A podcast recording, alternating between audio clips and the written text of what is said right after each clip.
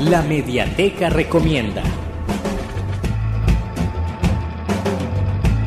Para la Mediateca Recomienda de esta semana, continuamos con libros escritos por periodistas y este es el caso del el escritor peruano Mario Vargas Llosa con su libro La ciudad y los perros. La ciudad y los perros, novela ambientada en el Colegio Militar Leoncio Prado. La novela nos narra de la historia de seis jóvenes que son compañeros de sección. Refleja una sociedad peruana con distintas clases sociales y sus distintos integrantes. Y voy a contarles un poco de sus argumentos. Un grupo de cadetes se organiza para robar un examen de química y Cava lo consigue, pero dejando como huella de su hurto un vidrio roto.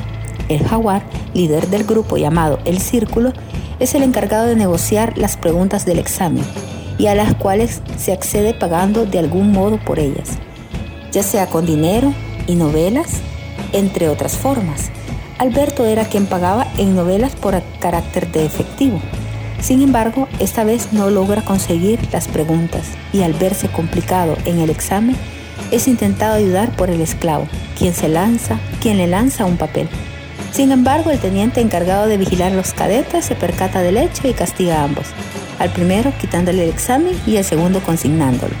Posteriormente, al descubrirse el robo, toda la sección es consignada indefinidamente hasta que se descubriese el autor de dicho acto. Arana, el esclavo, sabía quién había sido el autor del robo, pues dicha noche él se encontraba de imaginaria y había visto a Alcaba al verse desesperado por no salir en varias semanas y quererse ver a su enamorada, informa a un teniente sobre el autor y éste le concede el permiso para salir por ese día. Como consecuencia de esa confesión, Cava es encerrado en el calabozo. Alberto sabe que el esclavo ha sido el soplón. Una mañana de campaña, Arana muere de un disparo en la cabeza, al parecer por un error que él mismo cometió.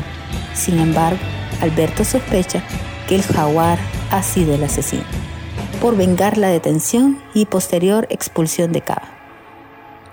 Lo delata al teniente Gamboa.